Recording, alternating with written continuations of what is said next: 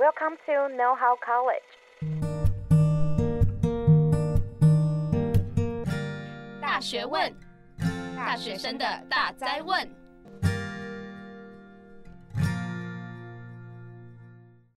欢迎回到大学问，大学生的大哉问。我是主持人 Loading。相信每个人心中应该都有非常非常喜欢的动画作品吧？像是我就非常喜欢《进级的巨人》。那我身边也有很多大学的朋友啊，因为真的很喜欢看动画作品，所以也考虑之后研究所想要念动画相关的科系。但是听说，可能相较于国外，台湾的动画市场发展比较局限，所以有些人就有点却步。不过今天呢，我们请到了曾经入围多项影展，还有非常多大奖的动画导演诗柔，来跟大学问的听众聊聊手绘动画，还有台湾动画产业的现况。让我们欢迎诗柔。嗨，大家好，我是诗柔。Hello，主持人 Loading。Hello。刚刚听到你说《进击的巨人 》，我也超爱。真的假的？真的。好，哎、欸，那除了《进击的巨人》以外，可以请诗柔先跟大学问的听众介绍一下自己吗？大家好，我是动画导演诗柔。我毕业于台南艺术大学动画艺术与影像美学研究所。然后，其实我大学是念大叶大学的视觉传达设计学系。那我知道诗柔有一个非常非常有名的动画，可不可以跟大家介绍一下？这个作品它叫做《水中的女孩》，就很幸运的在去年入围了安锡、金马、台北电影节超过八十个国际影展。那刚刚诗柔有提到说，你大学念的是视觉传达系，那这个系有蛮多条路可以走，像是。平面设计啊，或者是 UI、UX、建模等等的。那后来是什么原因让你想要专心的往动画这个领域走，甚至后来还念了影像的研究所呢？其实说起来，就是在大学之前，我最喜欢做的是手工艺，所以那时候想说啊，大学那我一定要念，就是可以做陶艺呀、啊，或是算是手工艺，还是金工之类的，打戒指那种。对对对。哦。然后，因为那时候我爸妈听到，就是会觉得说有点担心，然后就说：“啊，你念视传啦。”然后就好吧，然后说反正也没多想什么，就去了。那应该很多同学都知道，就是视传其实它是一个很多元的学习状态，就像 Loading 刚刚讲到，会有平面、动画、影像。那我就是在这个课程中，就是接触到了基础动画课，然后就想说：“哇，这是什么黑魔法？”哦，就觉得很有趣。对，就是我可以靠自己，就是画一张张的图，然后因为人的视觉暂留的这个特性，将平面的东西变成一部动画。然后我觉得这件事很神奇，可是又能靠自己做到，所以就很着迷。嗯，所以也是因为这样，你才想要继续念这个研究所吗？还是中间还有发生什么小插曲？其实确实也不是说上一堂课就马上确立这个目标了，算是就是从大一到大四，因为有兴趣，然后就开始多接触，就上了各种的动画相关课程啊，然后也有剪接啊、后置等等。最后毕业作品也是选择做动画短片。那我觉得就是其实做完毕业作品的那一刻，就觉得自己还没有做过瘾哦。Oh. 对，就是。我那个时期做的作品其实有很多限制啦，然后也没有那么多时间可以让你去尝试。那我就是有一个念头，就想说，不然我去念研究所，是不是就可以再学到更多？这样子，就是抱着这个很很单纯的念头就去念了。然后其实那时候没有很了解研究所是怎么回事。哦，因为我身边也蛮多朋友，包含我自己也都在想说，哎。为什么要念研究所？但我觉得你刚刚讲的很有趣，觉得想要再学更多，感觉到你对动画有很多热情。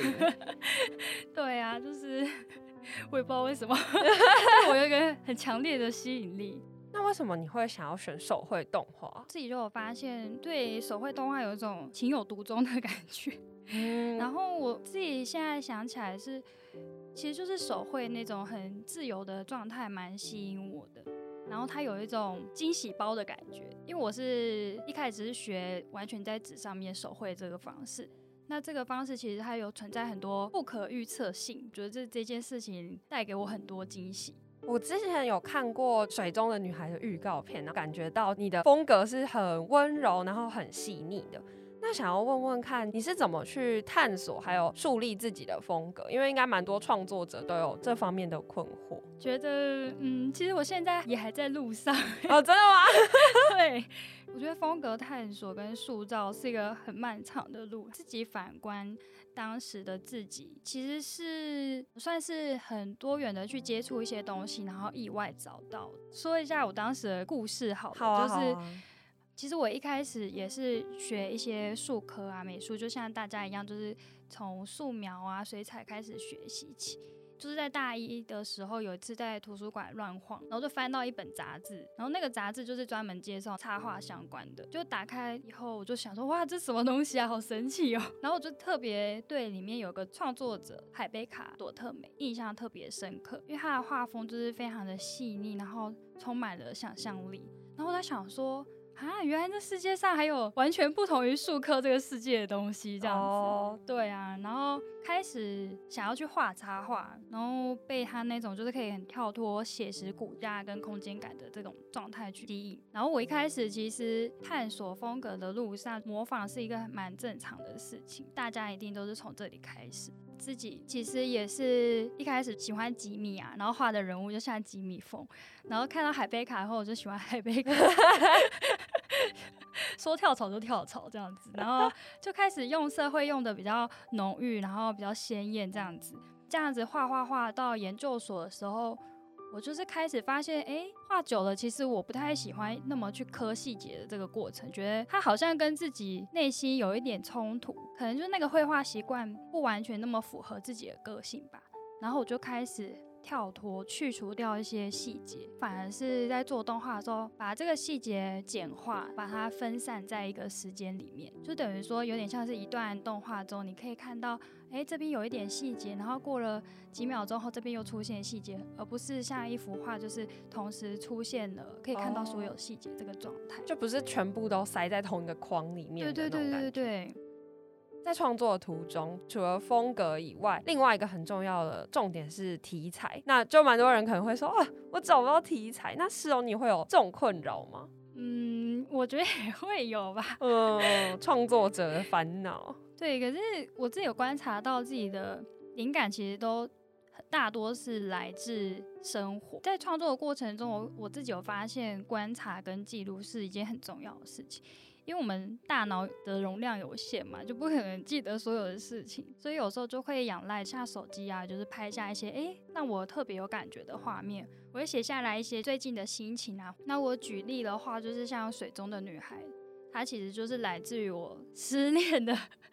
经历哦，是因为失恋一直哭，所以跟水有连结吗？其实可能也有，因为我那时候真的是边画边哭哦，对，觉得自己很像神经病。所以你那时候失恋的时候，还要一边观察自己，然后才得以创造出水中的女孩，是吗？哎、欸、有哎、欸，我那时候都有点那种精神分裂的感觉，就是 怎么说？就是我会很难过，哭哭到一半，突然想说，哎、欸。我去看一下镜子中我正在哭的样子，就是突然跳出另一个脑子，说：“哎、欸，我来观察一下现在我长什么样子，拍个照记录一下。”真的有拍照，只是已经不知道丢到哪去。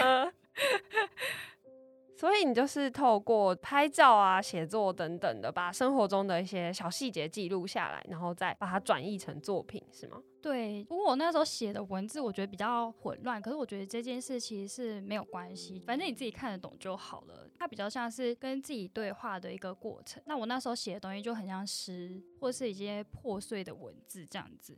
去记录，就是那一段时期有的一些心情转变，各种就是 怨怨念也有啊，开心的事情啊也有啊。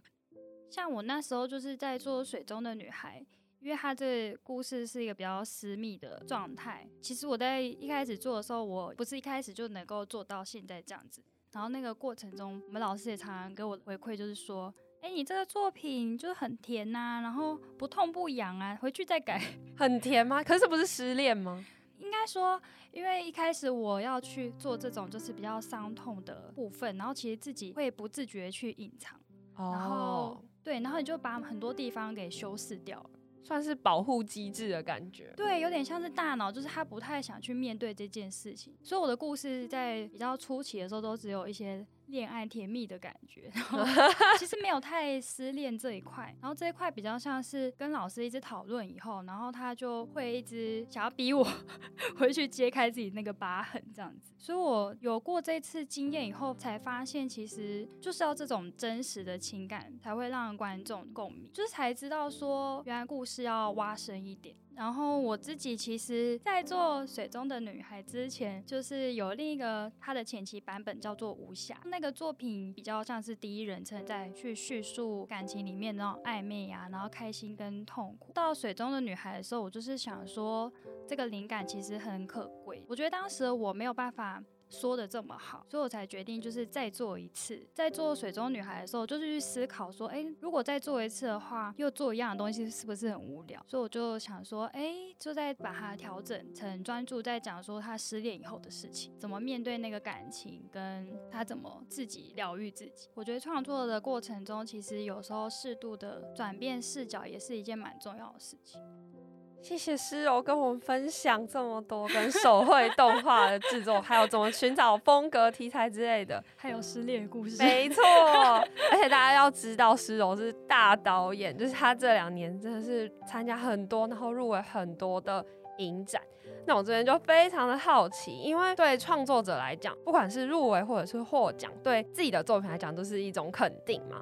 是哦，你当初是在什么契机下开始想要去投递这些影展？大学时期啊，老师其实就会提一些影展的事情，那时候才第一次知道说，哦，有这个影展，就会想说，哇，想要有一天投了就可以被大家看见，好像很赞，也想要上台，对，就想上台走红毯这样子，差不多，嗯，对啊。然后因为我大学的毕业作品也有投，研究所二年级的时候有一个独立作品，那那时候也有投影展，可是那段时间其实投的都没有那么顺利，就想说为什么会这样，好像没有想象中那么容易，就是到。到了比较后来，算是有这些不顺利的经验吧。其实才慢慢去了解说，哦，原来投影展其实有很多 mega 存在。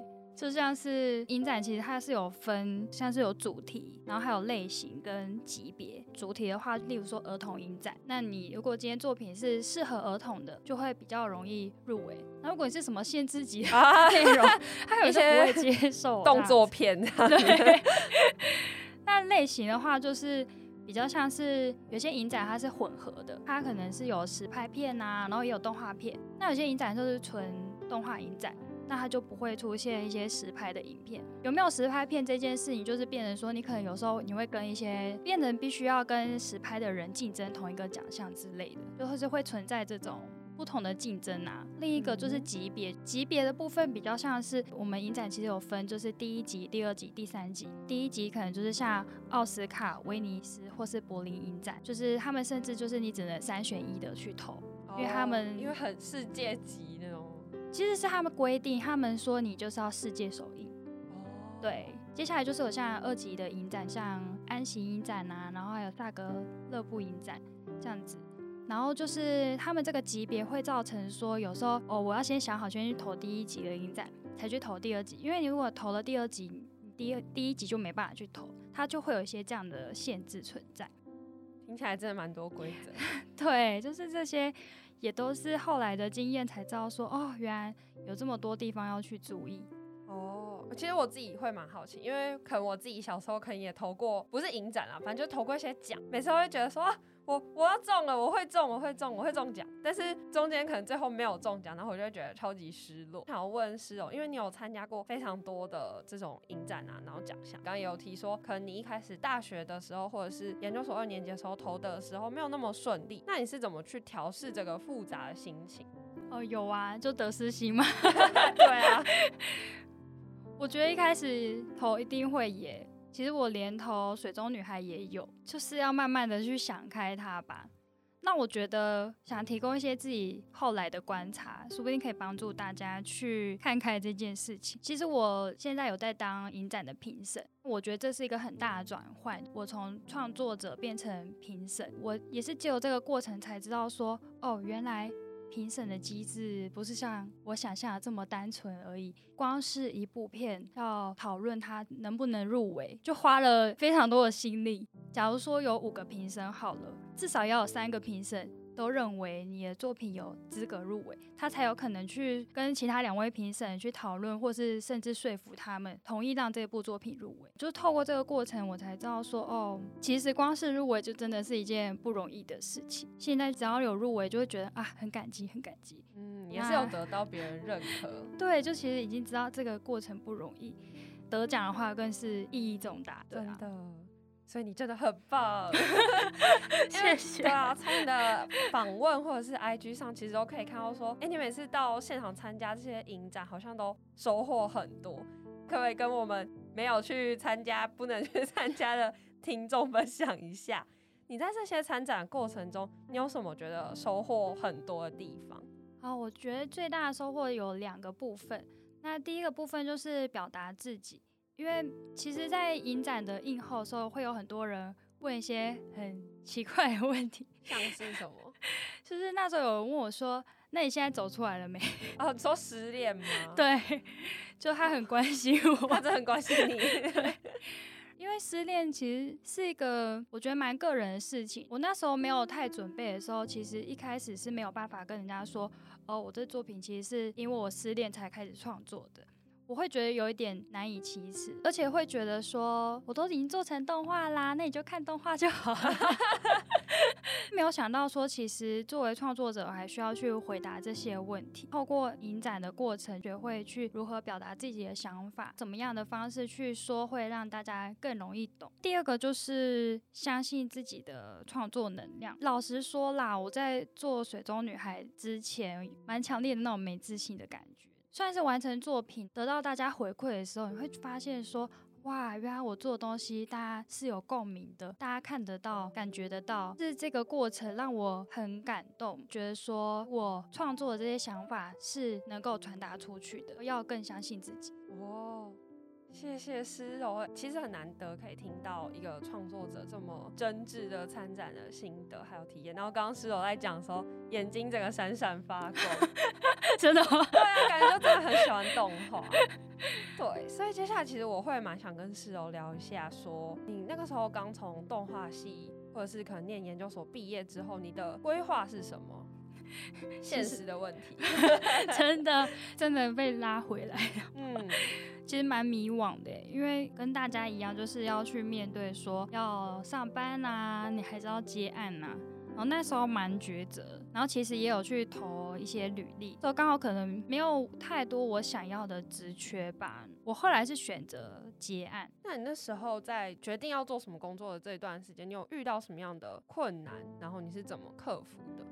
其实我选择接案一个很大的部分，除了就是可能没有收到履历的回复以外，就是另一个就是因为我画水中的女孩之后手就受伤，哇，然后就要复健，职业伤害。对啊，真的。然后我就想说，好吧，不然就留一点时间给自己慢慢的去复健，然后等好了以后再说。然后那时候就没有多想，就开始接案，所以也算是让自己就是休息一下的感觉。手部休息，对，嗯嗯嗯，哎、欸，我也蛮想问诗柔，其实还蛮多相关科系的朋友都有说，就算对视觉传达，然后动画产业非常有兴趣，但是他觉得台湾目前的市场发展很有限嘛，所以他就有点退缩。可是你刚刚讲说，可能像绘本啊，基本上继续接案动画啊，这些都其实是蛮有可行性。所以我想要问，从你的角度来看，台湾的动画市场发展是真的非常局限吗？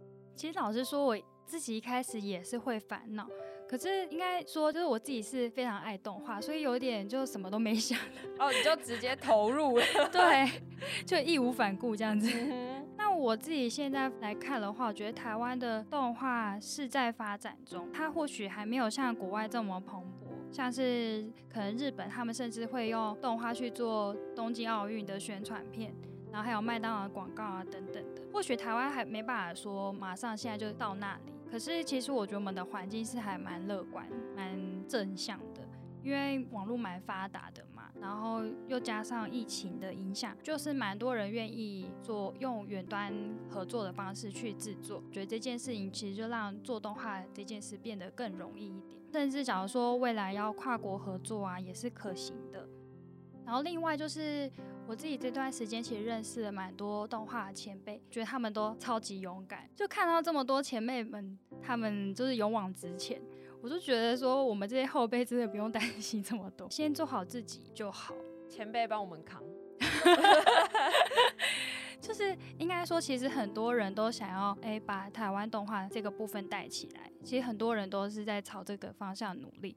如果是毕业生的话，我觉得这件事情还轮不到，轮轮不到大家来担心。对，应该说，我觉得要做什么，其实自己有热忱这件事情更重要。因为你没有热忱的话，你去做别的行业，可能你做一做，你觉得很累啊，然后你找不到你的方向。你既然喜欢动画，为什么不就好好做呢？哦，这是诗柔前辈给要从动画产业毕业的学生们建议。